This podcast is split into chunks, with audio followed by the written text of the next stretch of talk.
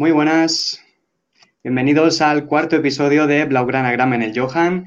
Estamos aquí con Joan. Hola, Joan. Hola, buenas tardes, Xavi. ¿Cómo estás? ¿Cómo estamos? Perfecto, muy contento. Hablábamos la semana pasada que podía ser otra semana de celebración y efectivamente, otra semana de celebración. ¿Cuáles fueron tus sensaciones después del partido histórico del domingo? Pues, pues la verdad que abrumador porque no esperaba esto.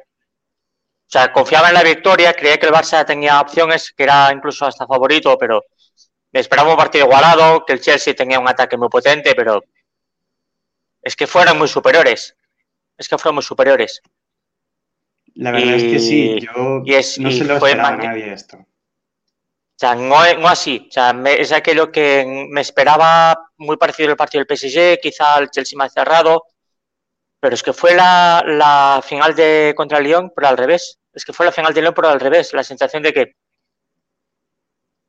media hora estaba ya hecho, que no había que simplemente controlar el partido, tener la tranquilidad y saber que eran, se, ven superiores, es que eran, es que fueron superiores, no, no hay otra. Fue una masacre. La, verdad que fue totalmente abrumador, yo no me lo esperaba para nada. Tenemos aquí un, un invitado, un oyente, David Sánchez, nos dice, hola, hola David. Y bueno, como hablábamos, la verdad que la final fue una auténtica locura. ¿Cómo era posible que después de todo ese debate, de hablar de una final igualadísima, que las fuerzas estaban prácticamente al 50%, en media hora estaba resuelto? ¿Qué pasó? Eh, pues creo que es lo que pasó. A ver, ahí el, gol en el primer minuto destruyó completamente el plan del Chelsea. Yo creo que las esperaban, iban a ser un poco a conservar, a replegar atrás, buscar la contra, minuto, 0, minuto 1, gol en contra. O sea, esto ya te, te, te, predispone mal. O sea, ya es como empiezas mal, porque es la jugada empieza con un con Martens mmm, cortando con cuchillo de mantequilla eh, al, a, la extremo, a la lateral rival, fuerza el tiro al travesaño, la jugada sigue y acaba en gol mmm, con muy mala suerte el Chelsea, pero es gol.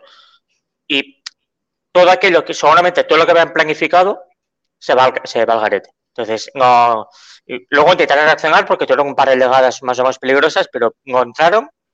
Y a la jugada siguiente, bueno, al poco tiempo, mmm, por la otra banda, Hansen forzó la jugada, que regateó a su rival, y luego a la jugada del penalti a Jennifer Hermoso, que es el, el 2 a 0. Y es como, bueno, pues todo, o sea, el Barça mmm, acertó las que falló ante el Wolfsburg el año pasado, que es la sensación de que el año pasado perdimos porque no tuvimos acierto de cara a puerta, nada más, que éramos, que fuimos superiores, que el Barça jugó mejor, y ayer el Barça, pues a esto, pues acertó de cara a portería, que es la clave de todo al final, no hay otra. Mm. Y luego ya fue hablando, Veníamos hablando que el Chelsea seguramente tenía mucha pólvora arriba, mucha potencia, mucha posibilidad para romper el partido en cualquier momento y por el contrario, las que acertaron cuando suelen fallar más o les suele costar más entrar, meter goles, fue el Barça. Sí, es que es, es esto. O sea, es decir, tú, tú, ves al Chelsea, tienes a Samantha Kerr delante, Penny Harder, a Frank Kirby. Eh, es un equipazo. O sea, es que el Chelsea es un equipazo. Penny Harder le costó al Chelsea 350.000 euros al, del Wolfsburg es el traspaso récord de la historia del fútbol femenino. O sea, es un, o sea, el Chelsea es un equipo muy potente. Y hay mucha inversión detrás. Es, es, que llevan años trabajando bien para ser un equipo campeón. Y han llegado a la final bien. Contra el Bayern a mí no me parecieron tan, tan superiores como el resultado reflejó al final. Contra el Wolfsburg a la partida de ida ganaron, pero la sentencia es que el Wolfsburg tuvo muchísimas ocasiones. Puede haber ganado, era lo normal.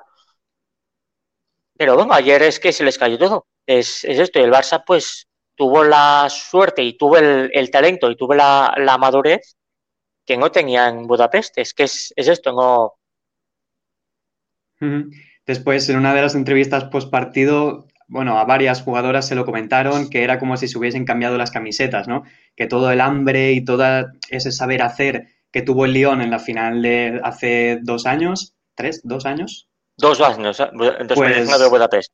Los roles se habían invertido y ahora era el Barça quien había dominado desde el principio y quien tenía las cosas más claras, en definitiva, ¿no? Es que eh, tú miras el equipo de 2019 de esa final y el equipo no es tan diferente el de ahora, es el misma, la misma base. Es decir, estaba, ahora sí, estaba Hansen y estaba Jennifer Hermoso, que son dos, dos presencias absolutamente brutales. Keraham Rowing no estuvo en la otra final porque estaba sancionada. Y jugó Pereira y jugó Patrick Harrow en el medio centro con Vicky Losada y Alexia. Me parece que fue así, ahora tendría que mirarlo. ¿eh? Eh, y la sensación es que el equipo, sin haber cambiado demasiado, es otro equipo. O sea, es como, juegan a otra historia. Es, es como, es que son mejores. Es que son mejores. Las jugadoras que jugaron son mejores ahora que las de 2019. Y son las mismas chicas, son las mismas jugadoras. Martens ha estado, ha estado a un nivel impresionante en esta tramo final de la temporada. Hansen es, bueno, Hansen es un lujo. En ya sabemos que es mmm, fuera de serie, pero Alexia, Itana Bonmati, eh, Mapi León, e incluso Marta Torrejón, eh, Patrick Jarro, cuando de central, es que, es que te, no hay palabras, es como abrumador. Es abrumador mm. porque lo que consiguieron ayer es, es que es abrumador, no me lo esperaba para nada. Y es como el crecimiento de un proyecto perfecto, de un proyecto serio, que tuvo sus momentos de mayor mm, de mayor debilidad en 2019 cuando perdió la liga contra el Atlético de Madrid, habiendo ganado los partidos contra el Atlético, pero habiendo perdido contra el Tenerife, contra el Español, contra el Levante, contra o sea, partidos que no debes perder, que, que el Barça es superior, y los perdí, pero la liga en, en partidos así, cuando eras por talento, digo, es que ya el equipo debería estar ya, y llegaron a la final de la Copa de Europa en ese momento es cuando ya, después de esa final, es cuando ya dieron el, el salto definitivo a lo que estamos viendo ahora. ¿Y qué crees que ha motivado ese salto? Porque además de ganas, pues tiene que haber algo más detrás, ¿no? Claro, talento. Eh, primero todo hay talento, pero el, me acuerdo siempre de una entrevista que le hicieron a Vicky Losada después de, las, de esa final y ella dijo que después de ese partido de la final de Budapest, que perdieron 1-4 contra Lyon, hablaron con Luis Cortés y le pidieron y le dijeron tenemos que entrenar más y mejor y más fuerte. Nos han pasado por encima únicamente, entre comillas, únicamente por físico. O sea, el León es un equipazo. Y les digo, es que no podemos volver a caer así. No, es como la, la de realidad que fue aquello. Claro, media hora 4-0, pues poco vas a decir, está, fuera. Y es el primer punto que trabajaron más y mejor eso es evidente. Y luego, ese verano, mmm, es que el Barça incorporó a Karen Graham Hansen y a Jennifer Hermoso. Es que son dos jugadores capitales de, de, del equipo de ahora, son capitales. Ese Hansen es la mejor jugadora del equipo. Su fichaje es el punto, el punto en el que ya confirmas de que el proyecto está en la madurez absoluta. Porque ella era una de las etes del Wolfsburg, que era la gran, el gran aspirante a alcanzar el trono del Lyon, el gran rival europeo del Lyon, durante estos años. Era una grandes estrellas, era una jugadora que la quería, cualquier equipo de Europa la quería, o sea, es que no solamente el Barça. Ella eligió el Barça cuando acababa el contrato, era libre y, y, prefirió firmar por el Barça. Es, en ese momento decir, es que el mejor sitio para ella cree que este proyecto es el mejor para ella. Mm, se están haciendo o sea, las este, cosas bien. Claro, y luego este verano, este invierno ha renovado hasta 2022. Bueno, 2023, perdón. Él mm. acaba el contrato en 2023. Eh, claro, es el punto en el cual es que este proyecto mmm, va, va, arriba, va, va, en serio. Es cuando es que este fichaje es histórico para el fútbol español. Mm, Porque estamos, estamos hablando. Sí, la dime, química perdón. perfecta entre lo que siempre se habla en Can Barça, ¿no? La química perfecta entre una base hecha en casa y grandes estrellas diferenciales que te hagan poder competir por todo. Claro, la base, si la. Hay, la base de la selección española es la base del Barça, es la misma, la base es, la misma base. Hay algunos jugadores nacionales que son fichadas de, de comillas de fuera, pero hay algunas que son, entre comillas, hechas en casa. Es decir, el Agua Javi es de la cantera, Marta Torrejón vino muy joven aquí, Melanie Serrano lleva 17 temporadas, Andrea Pereira estuvo en el español, luego vino al Barça y se fue y volvió al Barça. Eh, Aitana Bonmatí es de la cantera, es un mito. Jennifer Hermoso ya estuvo en el Barça en su tiempo. Ella es pues, de la cantera del Atlético de Madrid. Él ha una historia, otra historia y volvió al Barça al final. Eh, claro, tenés a Patty Harrow, vengo muy joven desde el Collarense, con 17 años o 16 años. Mariano Caldentey muy parecido, también del Collerense. Claro, Sandra Paños vengo del Levante, 2016 me parece, 2017. Ahora ya tendría que mirarlo, pero por ahí.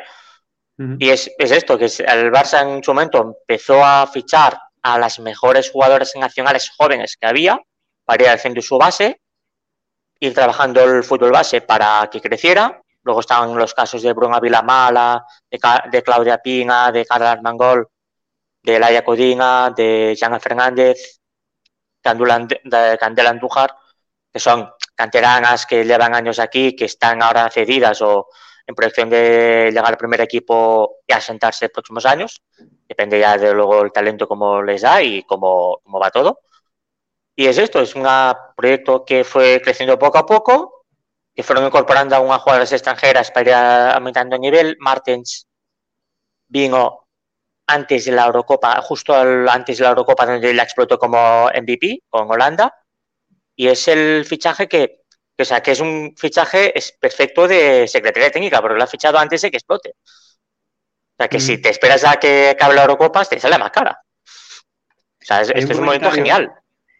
David Sánchez nos pide que hagamos un poquito de fútbol ficción y dice, ¿quién ganaría entre el Barça femení y la selección nacional de Estados Unidos? Bueno, pues actualmente posiblemente Estados Unidos, ¿no?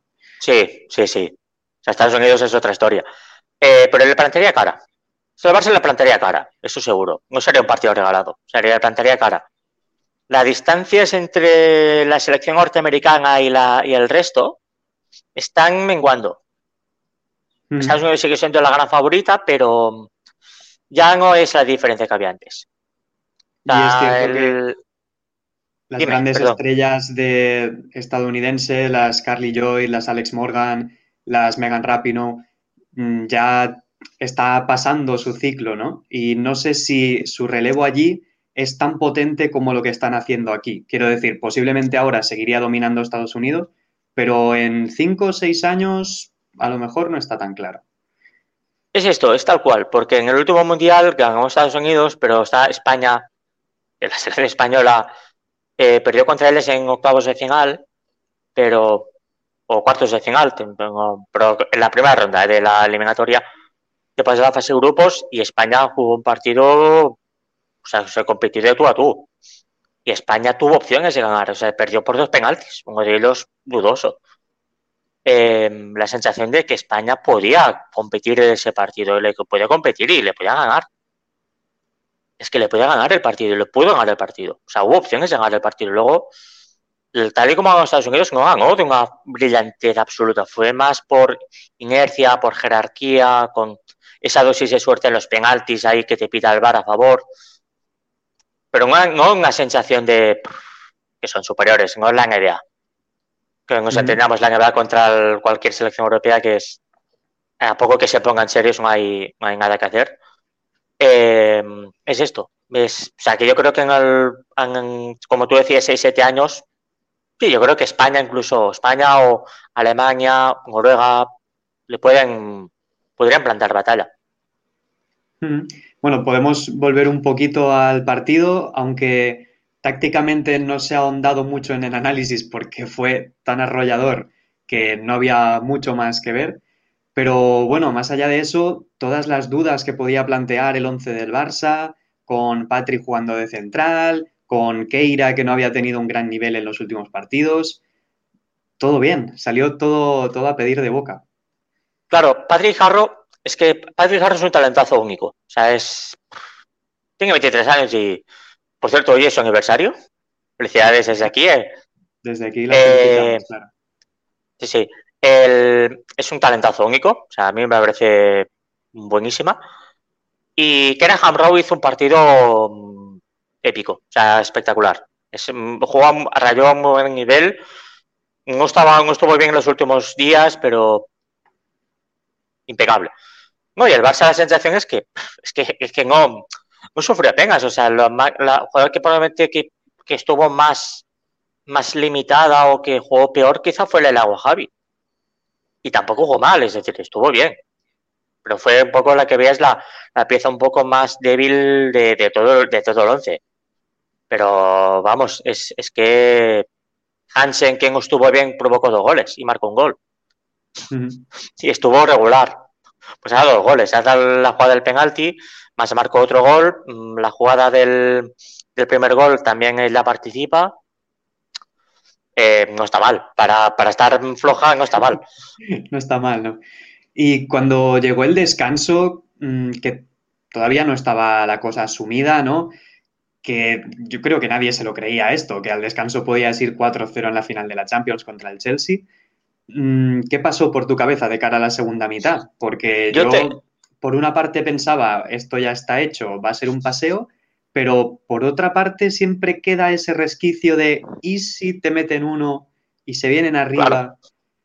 Claro, yo tenía ese miedo, yo tenía miedo de que mm, de que el Barça no se relajara o encajara un gol tonto en un córner, como le pasó contra el PSG en las semifinales, y que te cambiara un poco la. Mm, que no te cambiara el partido, pero sí que ya te cambiara otro ánimo, porque el Chelsea se creciera, tuviera un poco más de confianza. Pero una vez pasados esos 10, 15 minutos, yo vi al Barça maduro. es decir, el Barça no, no sufrió. O sea, mira que luego la estadística sale que el Chelsea ha chutado más que el Barça incluso y demás. Pero no vi nunca la sensación de gol. La sensación es que el Barça tenga el partido controlado y que si el Barça, entre comillas, hubiese querido, mete dos más. Los puedo meter al mm. final a la contra. Es, que era, era, era esto, la superioridad brutal.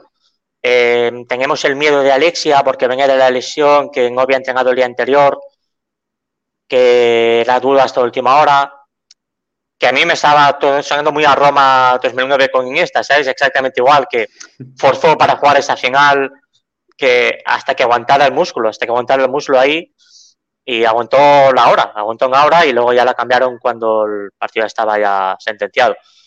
Eh, me esa sensación de que, o sea, ya había una parte de mí que no se lo creía. O sea, yo tenía, yo tenía en la cabeza un Wolfsburg y tenía en la cabeza lo de Lyon. O sea, no, no puede ser que vas a esté ganando un 4-0 nacional, es imposible. Pero mira, pasó así y fue, fue así, no hay más. Mejor jugadora del partido para la UEFA Aitana Bonmatí, ¿coincidimos? Sí, podemos coincidir, ¿eh? Podemos coincidir. Es, que jugó muy bien, es que jugó espectacular. Se puede discutir entre ella, Lieke Martens, podremos discutir incluso Mapi León. Para mí Mapi León estuvo espectacular, espectacular. Es que es buenísima, es que es buenísima. Es que es buenísima. Es que el Barça es el primer fichaje nacional que fue que fue con traspaso, es decir, costó 50.000 euros. Mm. Traspaso récord en España en su momento, procedente del Atlético de Madrid. Que claro, acostumbrados a las cifras de los traspasos del fútbol masculino, parece, parece un regalo. 50.000 es un regalo, 50.000 te los paga mañana a la puerta si quieres, ¿sabes? De, su bolsillo. pero claro, es que el fútbol femenino no se mueve por estas cifras aún. Mira, ya te he dicho antes, el, paso de Harder, 350.000 euros. Está paso récord. Eh, con lo cual, invertir en fútbol femenino y tener un equipo competitivo para un club de fútbol con el paraguas masculino es, es barato. Es barato para que genera el club masculino, el femenino, tengas un equipo potente en, no digo en 10 minutos, pero en relativa sencillez y rapidez lo puedes montar. Sí, lo único que hace falta es voluntad al final, ¿no? Voluntad, sí, sí, sí, voluntad, no hay más. Es decir, quieres tener un equipo de élite, invierte, invierte bastante en comparación al resto de equipos del fútbol femenino, pero es invertir una cantidad mínima en comparación con el masculino, pues, pues mínima. Mm.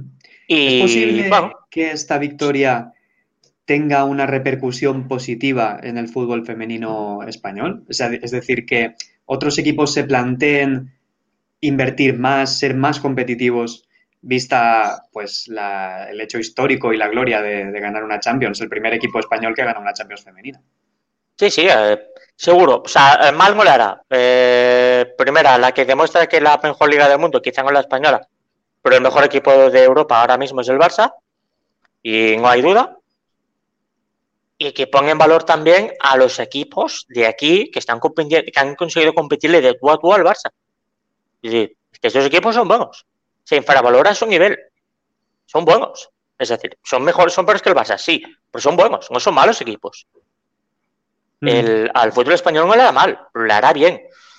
Lo único que esperemos que el fútbol español sepa aprovechar este, este crecimiento no solamente para la selección, que es evidente que la selección de cara a la próxima Eurocopa 2023, eh, perdón, 2022, que será 2022, eh, es que España es una de las grandes favoritas. Es que la base de la selección española es el Barça y son muy buenas. Y el talento está ahí, es que, mm. es que es que son muy buenas. Y faltan una Batle, falta alguna más, pero es que son muy buenas, no hay, no hay discusión. El talento está aquí. El campo puede dominar Europa a todos los niveles, ¿no? Tanto a nivel de clubes como a nivel de selecciones. Claro, y junta en el central a Irene Paredes con Mapi León. A una Batle en el lateral derecho, a Lea o Javi en el lateral izquierdo. Bueno, podemos eh, a Olga Cardona o Marta del, del Madrid, que es muy buena también. Sandra Paños es una portera de élite. Eh, los últimos exceptores es en Efer Hermosa. El año que viene aún estará a buen nivel. Es que son muy buenas. Es que está Mariona, está. Es que, es que, es que son muy buenas. Es que hay muy buen equipo. Está Carlos de Pinga, que es muy bueno, apunta muy buenas maneras. Carlos de Pinga.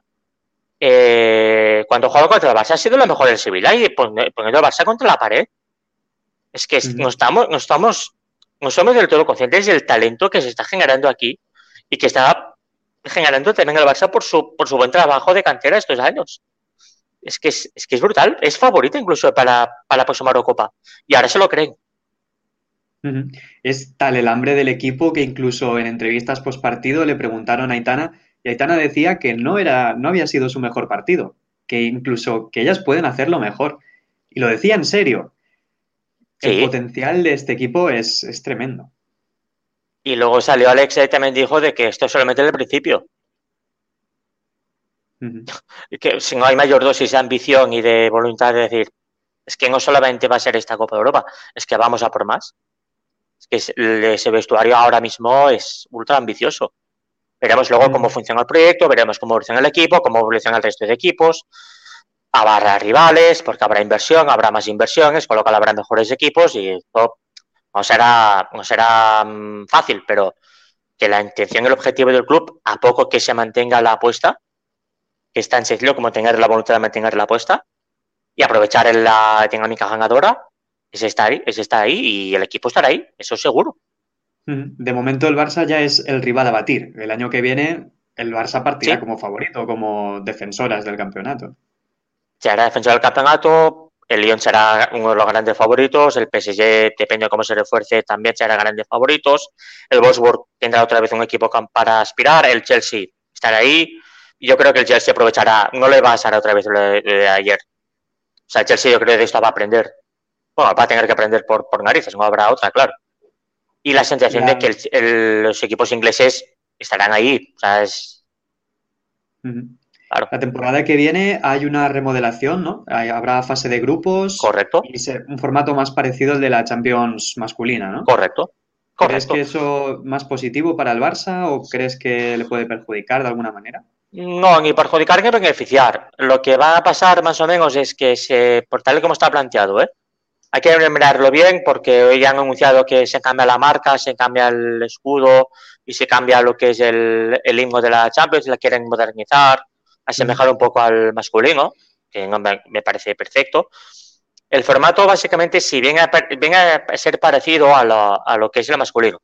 Es diferente porque, por ejemplo, los campeones de las grandes las principales ligas entran directo. ¿Vale? Esos son el Chelsea, el Barça, el Lyon, el Bayern o el de Alemania y no sé si el campeón de Italia también va directo a la Champions. Luego el segundo, los segundos se enfrentan a los campeones de las ligas suecas, que son buenos equipos. Estamos hablando ya de, bueno, hay unas fases previas y entonces a partir de ahí se junta una fase de grupos. Eso me parece eh, cuatro grupos de cuatro, me parece que son, y luego hay cuartos de final. Tal y como está configurado, lo normal es que la fase de grupos no sea especialmente complicada por las fases, por las cabezas de serie y demás, no te, al Barça no le va a tocar un Lyon en base de grupos, no le va a tocar un Wolfsburg, ni le va a tocar un City, le va a tocar mm, equipos asequibles y lo normal es que a partir de cuartos de final, tal y como está configurado, sea donde empiece el batute de verdad.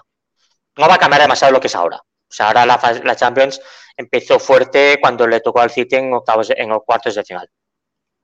Mm. Antes, los equipos que se enfrentó eran asequibles, eran inferiores. El Fortuna Georring este, que el global de la eliminatoria fue 9-1, una cosa así. 9-0, sí. No, PSV Eindhoven 8-2. Eh, sí, es que son diferencias, vamos, que no hay, no hay mucha discusión tampoco. Mm.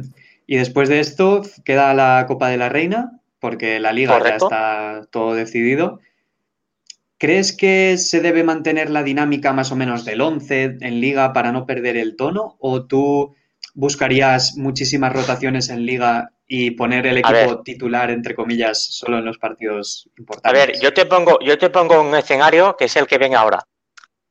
Eh, este miércoles el Barça juega un partido de liga a las, creo que a las ocho y media en casa contra el Atlético de Bilbao. De, los, de la partido, de este fin de semana. El partido a ver, que menos le apetece jugar. están los jugadores aún están de resaca hoy. Ahora están de resaca. ¿Vale? El, miércoles hay un partido.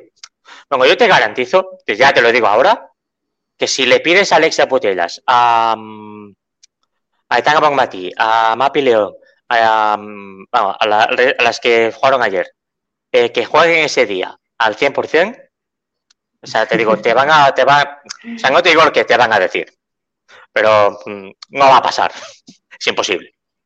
Es imposible. No, yo creo que lo normal es que este miércoles sean rotaciones bastante heavies.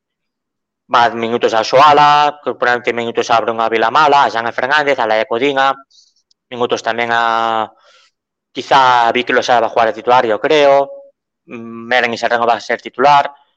Bueno, yo creo que va a ser un once de muchas rotaciones, Catacol de la portería, porque claro, Catacol es la portería de la Copa, es posible que también la quiera meter en liga para que coja dinámica de cara a la Final Four. Claro.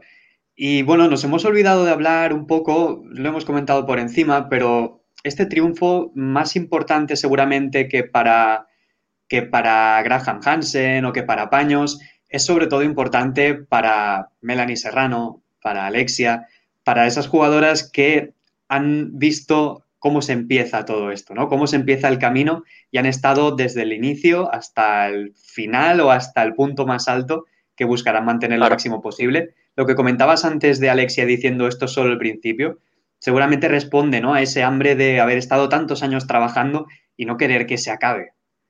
Claro, eh, hay que decir, Melanie Serrano lleva 17 años en el equipo, 17 temporadas en el Barça. Él ha jugado en campos de tierra, sea, él ha estado en primera catalana, él, él se comió un descenso y se quedó. y él, él vivió lo peor del fútbol femenino en el Barça cuando nadie se acordaba de ellas, nadie sabía de su existencia, nadie, nadie, o sea, era tan insignificante que les daba igual que perdiera. Es lo más, por lo menos lo más humillante para un deportista. Pues que me da igual lo que hagas, me da igual que pierdas, me da igual. Oye, que he visto tu camiseta, me da absolutamente igual. O sea, te permito, te tolero que existas, y te debes estar agradecida que existas. O sea que esto era lo que era el Barça antes. Hay un momento que el Barça ya invierte y, se, y cambia esto y dice, no puede ser. Entonces, si tenemos un equipo que es viste como el Barça, que viste el Barça, habrá que darles las herramientas necesarias para que pueda competir a buen nivel y a la vez, evidentemente, empezar a exigir acorde a, la, lo que tú estás dando. Claro, si no das nada, pues exigir nada. Es una, mm, es de cajón de madera de pino. Pues eh, Marta Torrejón también estuvo, lleva 10 años aquí. Vicky Losada lleva muchos años aquí. Vivieron con Xavi Lorenz, estuvieron en los primeros años cuando era un equipo bastante mediocre. Lo de Melanie son jugadoras que ellas vivieron en lo que es el amateurismo más absoluto y ahora están viendo lo que es, están viendo apremiado su esfuerzo y su trabajo. Y Melanie puede retirarse después de esta temporada? No creo. Yo creo que aún le queda para, seguir rindiendo a un buen nivel. Para un Barça, probablemente si analizamos de forma más fría y cínica y pragmática y olvidando de sentimentalismos, eh, probablemente el Barça podría encontrar mejores jugadoras que Melanie Serrano para esa posición y para ese rol. Seguro, lo podría encontrar. Pero es que el Barça no le vale la pena tampoco. Es decir, no creo que el a invertir demasiado ahí y yo creo que si Melanie quiere seguir, le van a ofrecer un contrato hasta que ella diga. O sea, no, yo creo que no habrá, pues, no lo sé, no tengo información acaba contrato ahora en verano y puede retirarse, puede decir irse a otro equipo y abandonar y irse a, jugar más en otro. Está en su derecho y me alegraría por ella. O que si, si quiere seguir en este equipo y, y adelante, yo creo que no habrá problema. Mm, Melanie es un caso. Luego está el caso de, por ejemplo, Vicky Lozada acaba en 2022. Veremos qué quiere hacer. Porque ha jugado muy poco y fue titular en Budapest. También lleva ya 29, tiene 29, 30 años. Quizá se plantea un último salto en otro equipo por jugar más, que aquí ya es suplente porque están delante Aitana, Alexa y Patrick Jarro, que es otro nivel. No lo sabemos, pero mm, sí, yo creo que la base Marta Torrejón, Alexia, eh, Melanie, las, las históricas, entre comillas, del equipo, van a seguir, no digo hasta que las quieran, pero estoy casi convencido que sí, hasta que las digan. Que el Barça no va a poner problemas ahí. Y no debe. Bueno, recordar a toda la gente que nos está escuchando que si quiere comentar alguna cosa, por supuesto, atenderemos las dudas o cualquier cosa que queráis comentar. No sé si nos dejamos alguna cosa del partido, porque bueno, parece que el partido duró 45 minutos. La segunda parte contemporizando mucho, mucho balón, poca, eh, emoción en general, ¿no? Que al final era lo que respondía a los intereses del Barça, que hubiese poca emoción en la segunda parte. Sí, sí, no, el Barça hizo su partido. El Barça hizo su partido, o sea, jugó maduro. Y él no lo he comentado, pero sí que es la sensación de que Luis Cortés ha hecho un equipo que es como un que es camaleónico. Si quiere te plantea un partido a tener el balón al 75% de la, eh, 75 de la posesión, de la posesión perdón, mm.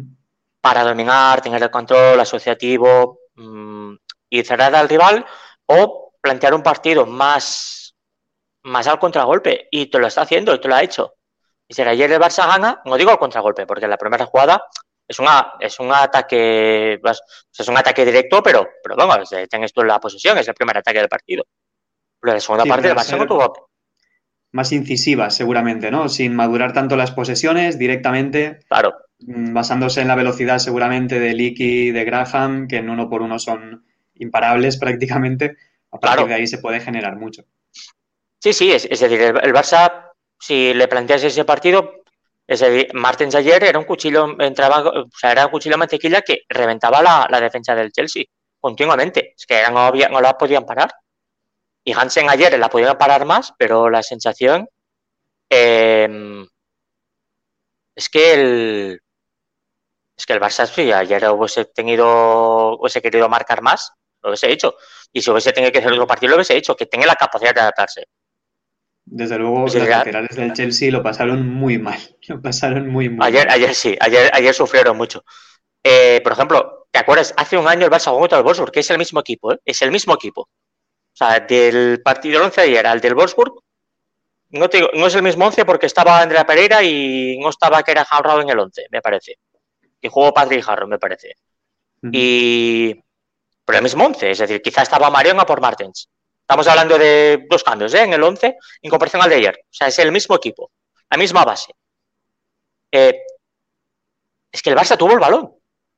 Es que el Barça contra el Wolfsburg tuvo el balón, tuvo la posesión, tuvo el dominio, tuvo las ocasiones. Y a un año después, el partido que te plantea contra el PSG es. Sufrió muchísimo por la presión asfixiante del, equipo francés, pero es que fue a buscar la contra y la consiguió. Es que la, la, conseguía. Y ayer lo consiguió también, es decir, es otro equipo, o sea, es, se adapta. Cuando un equipo tiene esto, digo, puedes decir muchas cosas, pero está muy bien entrenado. Ahora no puedes decir otra cosa, está muy bien entrenado. Te, Luis Cortés, ¿ahora qué le vas a decir? Que rota poco. Pues él estaba en el plenitud física. Pues, no sé. Es decir, mal no lo está haciendo. Otra cosa es que no te guste, pero ¿qué le vas a criticar?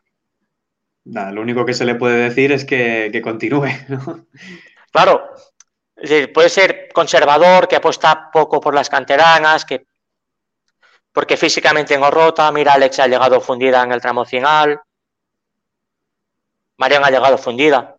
No, y Martens ha llegado en plenitud física. Lo estamos viendo, lo hemos visto esos partidos, en plenitud. Y Martens en plenitud es una bestia. Una de las cosas que más me sorprendió después del partido, en las celebraciones, en un momento de euforia tan grande, ganando la primera Champions de la historia, que cuando las entrevistaban a las jugadoras, y por supuesto a Luis Cortés también, pusieron en valor mucho la forma en la que se había conseguido esto, no solo el hecho de ganar. Cualquiera, incluso en otras secciones del Barça, cuando gana se preocupa de celebrar que ha ganado, pero en cambio ellas tienen muy interiorizado y son muy conscientes de la forma de ganar, tanto en la previa, que ya lo comentaron, más de una jugadora dijo que tenían que enseñar al mundo su forma de jugar, como después en la celebración, que es algo que me sorprende todavía más, que en medio de toda la euforia seas capaz de tener presente lo que te ha llevado a ganar. Me pareció espectacular y creo que el gol de Aitana es la muestra perfecta, la muestra perfecta de esa filosofía y de lo que les ha llevado hasta allí. Es que el Barça ayer jugó la primera parte espectacular. Eh, no solamente el cómo y el camino que han tenido, sino el hecho de que es que ellas tenían, o sea, yo, yo creo, o sea, me parece evidente que el Budapest les marcó, que la final de Budapest les marcó, que les hizo daño, que, que, que se vieron, que vieron que, bueno, la sensación de que eran niñas contra mujeres. O sea, que eran niños contra mujeres, que el Barça era un grupo de niñas contra mujeres de verdad que, que te van a que, que te van a pasar por encima. Y la sensación de que ellos las vieron de que es que ah, ya vieron lo que les faltaba y lo, lo trabajaron. Que eso también es un tema de, servicio de un, equipo técnico, de una, de una dirección y de un grupo de trabajo muy potente y muy bueno. Que se han hecho cosas bien, que es que, es que no se llega así como así. Y, y el cómo se ha hecho es que solamente mira los datos de la temporada. A poco que la cosa vaya más o menos bien, el Barça va a acabar invicto en Liga. Es decir, no va a ceder ni un empate. Una sola derrota en toda la competición, en toda la temporada, que es la del City en el partido de vuelta. Y, no sirvió para nada, desde el Barça se clasificó. Puede ser. La semifinal, pero que eh, cayó por penaltis. o sea, el partido lo empató. La del Atlético de Madrid. Sí, pero cayó por penaltis. O sea, el partido en sí acabó en empate. No lo he perdido, acabó en empate. Eh, y, ahora, ahora falta ver cómo acaba la Copa de la Reina, cómo acaba la Liga, pero ya la Liga está decidida, o sea que ahora ya es jugar por jugar y jugar para batir el récord son 26 partidos, 26 victorias, 5 goles en contra, ciento y pico a favor. Es una auténtica locura. Sí, es una locura. O sea, es, decir, y que probablemente el miércoles el partido va a ser raro, pero el Barça si quiere lo va a ganar fácil, con relativa facilidad. Sí, sí, seguramente está en la mano de Luis Cortés ahora el hecho de a ver cómo motivo yo a este grupo después de todo lo que llevan detrás. Es, es imposible, es imposible. Es imposible. O sea, yo creo que lo que decía, yo creo que va a hacer rotaciones bastante serias ante el Athletic, porque luego ya venga la Copa de la Reina. Se me parece normal que ya plantee esto. Y parece que es que no va a poder. Es que no van a hacer otra cosa. O sea, que ya el equipo. O sea, pensé que ahora están de fiesta ahora. Me parece. Ahora están de a la manga. O sea, mañana van a volver a empezar a entrenar. y no sé si va a ser el mejor entrenamiento de la temporada. Me temo que no. bueno, pues no sé si nos queda algo más que comentar de partido, postpartido, celebración. Nos quedan cinco minutos. Del postpartido me alegré mucho de la emoción del equipo. Fue emocionante como lo hicieron y me, y me fijé que se acordaron y que fueron a saludar a Xavi Lorenz, que es el técnico que, digamos, implantó, em, empezó a poner la primera semilla para que el equipo creciera. No es el mejor entrenador de la historia, como entrenador, Luis Cortés es mejor que él y los resultados así lo reflejan, pero sí es el hombre que, apostó de verdad por el equipo, que le intentó dar una idea, que le intentó dar una, idea y una presencia y un, y un, y un valor y un, o sea, y un, y un grupo, ¿sabes? El valor de grupo y el valor de, equipo. Y eso hay que agradecérselo, porque esto es para él, esto es de él, esto es de toda la gente que, que estuvo en el Barça cuando esto era un erial, y esto es de toda la gente que, entre, eh, hablando plata, comió mierda como nadie. Y que ahora alguien se está, está aprovechando esa, ese trabajo. Es decir, es, y que ahora ya las chicas del futuro que quieren jugar a fútbol tengo referente y son Mapi León son Alexia Putellas, son Sandra Paños, son Jennifer Hermoso, son Aitana Bogmatí, son Irene Paredes, ahora en el PSG, son Lela Guajavi, Marta Torrejón, Andrea Pereira, o sea, todas estas chicas que en su momento nadie en referentes, ahora ya son las referentes del futuro. Y que si las chicas del futuro les gusta el fútbol y quieren ganarse la vida jugando a esto, que están en su derecho, que lo intenten y que tengan un referente. Eso es muy positivo, o sea, es mucho más, casi más importante que la mera Copa de Europa, que ya por sí para la entidad es muy importante, claro. Muy bien. Pues con esto nos despedimos de esta análisis, celebración de la gran final de la Champions, la primera de la historia. El Barça se convierte en el primer equipo que ha ganado la Champions en la sección masculina y en la femenina. La primera Champions para el fútbol español femenino. Un montón de, hitos en la historia, ¿no? Y esperemos que esto continúe. Y después tenemos la otra cara de la moneda, ¿no? De Laurana Menel Johan, que es la eliminación en penaltis del Barça B. No sé si pudiste ver el partido, si te estaban comiendo Lo, lo puede ver, puede ver la tramo final porque lo daba por footer, sí, no tengo conexión y no tengo televisión en mi casa. O sea, me, me costó verlo, intenté verlo, pero no lo pude ver todo entero. Vi el tramo final, vi la prórroga y vi los penaltis. Bueno, a ver, es lo que dijimos antes. Me parece que la exigencia no creo, no creo que fuera la exigencia subir a segunda. Para el Barça sí es un golpe, pero no creo que fuera lo más, la exigencia más importante, sino que lo importante es eh, un trabajo más formativo, pero evidentemente es un golpe y más sobre y más por el cómo. Hmm. Sí, la verdad que fue muy duro y durante el partido mm, la cosa fue la tónica de siempre. Barça con el balón, buscándolo y UCAM esperando a sus ocasiones, transiciones, balón parado. De hecho, los dos goles que el partido termina 2-2 y los dos goles de UCAM son los dos goles que nos imaginaríamos que puede encajar el Barça. En una transición después de una mala pérdida y en una jugada balón parado en un córner. Al final es lo que siempre le pesa a los equipos del Barça, fue lo que le pesó. Después, bueno, los goles del Barça es un penalti mm, dudoso, y después una jugada individual de Manay espectacular. La verdad que nadie hubiera apostado porque fuese el protagonista de la fase final, Rey Manay, y la verdad que estuvo espectacular.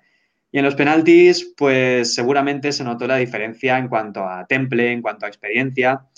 Hubo noticias muy positivas para el Barça del futuro. Iñaki Peña paró cuatro penaltis. Me parece una barbaridad para un tío tan joven y seguramente sabiendo que va a tener su oportunidad en el primer equipo la temporada que viene ya, seguramente. Es posible. Otra certeza como Alex Valde, que no jugó de titular, pero estuvo la prórroga y un ratito de los 90 minutos y fue un golpe de personalidad para el equipo, mucha personalidad, tiró su penalti, aunque no fue de los cinco primeros, y lo tiró muy bien. Me parece que esa actitud y esa, no sé, esa valentía le servirá mucho al Barça del futuro también. Y bueno, al final nos tenemos que quedar con estas cosas. Algunos tachaban de fracaso el hecho de que el Barça B no ascendiera.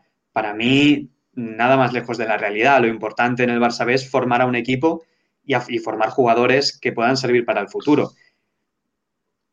Teniendo la plantilla más joven, el Barça B más joven de la historia, el ascenso yo creo que era un objetivo que no era realista. Yo, yo creo que sí que me pareció un objetivo realista, o sea que era un era posible que el Barça pudiera ascender, que, es decir, que tenía opciones de ascender, que llegó no llegó mal en la fase final, llegó bien y sábado partidos. Como una obligación, me refería yo. Claro, una obligación no es. Una obligación es porque es que el playoff de ascenso es, es otra historia, o sea, es, la guerra, o sea, es ir a la guerra. Y el Barça cuando va a la guerra va con o sea, va, va con aviones de papel. No, no, no, no tiene, no tiene el oficio, no tiene lo que tienen otros equipos, otros proyectos que sí están hechos para subir y una inversión para subir directamente. Eh, sí creo que es una decepción el cómo, porque es que el Barça lo tuvo al alcance de la mano. Es que ese gol que encaja en el minuto 80 y algo en el córner es... Dios. O sea, estás ganando 2 a 1. O sea, no se puede marcar ese gol. No puede ser que en un gol, o sea, en el segundo palo, en un córner que ha pasado por el o sea, no puede llegar un balón en un córner al segundo palo y que vuelva. O sea, no puede ser. O sea, esto es un punto de decir, está mal defendido, es un error propio del equipo que es que eso te cuesta títulos. Es que eso cuesta goles, es que eso cuesta partidos. Y un partido puede costar la eliminación, que es lo que pasó ayer. Y los penaltis, es que el Barça, o sea, el Barça, o sea, Iñaki Peña no puede hacer más para ganar la, la tanda. O sea, él hizo su trabajo. ah, si esto fallan todos, pues ¿qué vas a hacer? claro. Tal cual. Al final queda un mal sabor de boca y creo que es una sensación que no se corresponde con la realidad, porque la temporada del Barça B es muy buena. Hay que tener en cuenta que los equipos que forma el Barça B son jugadores que juegan juntos entre dos y tres años siendo optimistas, porque son jugadores que suben, que bajan, que vienen, que van, que se dan cuenta que no tendrán sitio y salen, otros salen cedidos, como Roger Riera, que se marchan y vuelven, como Oriol Busquets, que salen. Y al final, con ese conjunto, yo creo que García Pimienta ha hecho un trabajo tremendo. Claro, es la mezcla también de la gente que ya está más asentada en el Barça B, que es un segundo o tercer año, más los que vengan del juvenil, que están subiendo ahora. Claro, es, es, otro, es otro nivel, porque hay mucha más transición, mucha más el ascensor entre el juvenil y el, primer, el Barça B es más dinámico que lo que serían con el primer equipo. Mira que este año pues el primer equipo ha, dado oportunidades a los del filial, pero en general sí es más proclive que un juvenil bruto con el Barça B y que vaya, vaya progresando así, que lo cual es, eso también hay que tenerlo en cuenta. No es un fracaso, es, yo creo que el objetivo principal está cubierto. Me parece que el Barça juega peor de lo que forma, es decir, que los jugadores han crecido, pero el equipo no juega tan bien como podría. Yo creo que el trabajo más es formación y no tanto de, equipo puro. Es decir, yo veo el equipo, digo, no veo el Barça de a los partidos tanto como, como esperábamos, ¿eh? pero es un equipo que tú ves jugadores que sí, de forma individual, están creciendo mucho. Es un conjunto de individuales que están creciendo mucho y que están lo que está el equipo. Es lo que más o menos es la presión que yo tengo. No digo que el equipo sea una banda ni que tampoco está, o sea, intento, intento tampoco, no quiero menospreciar el trabajo de Pimenta como entrenador. Intento exponer un poco lo que yo veo. Y bueno, y ahora de cada año que viene, no sé tú quién, por ejemplo, quién verías tú que va a estar en el primer equipo o quién ves con proyección primer equipo del equipo de este año. Pues para mí me parece que Collado, por obligación, por fuerza, debería estar aunque no sé las oportunidades que tendrán y cómo se gestionará la plantilla, pero por lo menos que deban, para que para mí deban hacer la pretemporada con el primer equipo y deban ponerse delante del entrenador que sea para ganarse una oportunidad, debería estar Collado seguro, debería estar Conrad seguro, debería estar Alex Valde seguro, aunque lo podemos ver algo verde, pero ya digo, para mí demostró una personalidad, Nico por supuesto, y Jandro también, porque creo que por formación, diríamos, o por crecimiento individual, al menos deben hacer la pretemporada. Que después el entrenador considere que no están preparados o que deben esperar más o que no son lo que buscan, que eso puede pasar perfectamente, pero por lo menos que estén y que lo vean. Iñaki Peña, por supuesto, también. Sí, yo te diría estos, quizá, no sé si algún hombre más podríamos, porque tampoco veo, quizá no Comas de central, pero tampoco me parece que ahora esté para el primer equipo. Bueno, que sí puede ser el primer equipo porque está el inglés y si puede estar el inglés, pues estaré. Ahora ya la exigencia es nada. alguien, alguien, que, alguien que está ahí. Claro, porque el nivel es el que es, pero, pero no sé, yo no veo, por ejemplo, en laterales. Me parece, por ejemplo, muy conservadora el 11 de Pimenta ayer. O sea, Valde en el banquillo, otros centrales y laterales. No sé, a mí, a mí yo vi el 11 y me dejó raro, ¿eh? Me dejó Conrad cambiada, Amanda cambiada, no sé, no, no me pareció. Eh, tal y como hizo el planteamiento, no sé, no lo vi especialmente bien, pero, pero bueno, Pimenta sabrá más que nosotros, claro. No sé, yo te digo, es lo que tú has dicho, quizá te pondría Arnau Comas de central. Y o sea, tampoco veo tampoco. Gaby me gusta mucho, pero es juvenil y no, ahora no está para el primer equipo, pero es un jugador que me gusta mucho cuando lo he visto me ha encantado. Pero vamos, es evidente que los juegos. La generación que vendrá al Barça el año que viene es una generación espectacular. Ahora que ya ha terminado la temporada, el año que viene seguramente veremos a Ángel Alarcón, veremos a Gaby de forma regular, veremos a José Marsá, que ha estado entrenando y jugando partidos, pero es juvenil todavía Veremos a Alex Valde asentado seguramente, que este año era juvenil también. Mm, tendremos alguna sorpresa seguro con Diego Almeida, Diego López, Jaume Jardí, Ilías Sacomach. La generación de juveniles es buenísima. Yo os animo a que empecéis a seguir el Barça B porque nos va a dar muchas alegrías y lo vamos a pasar muy bien viéndolos. Sí, yo, yo estoy, o sea, a mí hay cosas del Barça del futuro que me gustan, que me ilusionan, que les ves y tienen talento. Y el que más me gusta es a mí, el que me tiene maravillado es Cavi, cuando lo he visto me ha, me ha encantado, es una maravilla. Y Collado, es que Collado tendría que, no sé por qué no juega este año el primer equipo, no lo entiendo. Hmm, Porque sí, tal y como está el primer equipo, no, la verdad que no entiendo que no haya jugado Collado. Se hizo el fichaje de Trincao en su misma posición Seguramente por las lesiones, que tuvo un inicio de temporada difícil, reapareció en pretemporada, se volvió a lesionar. Es posible que sea por eso, pero desde luego Collado el año que viene. Sí, es que no, no, solamente por el, el, el, tema de Trincao, es que tú ves al resto, tampoco son demasiado mejores que él, o no lo demuestran, que es el problema. Para jugar mal, que es lo que hace el primer equipo, jugar mal y hacer el ridículo.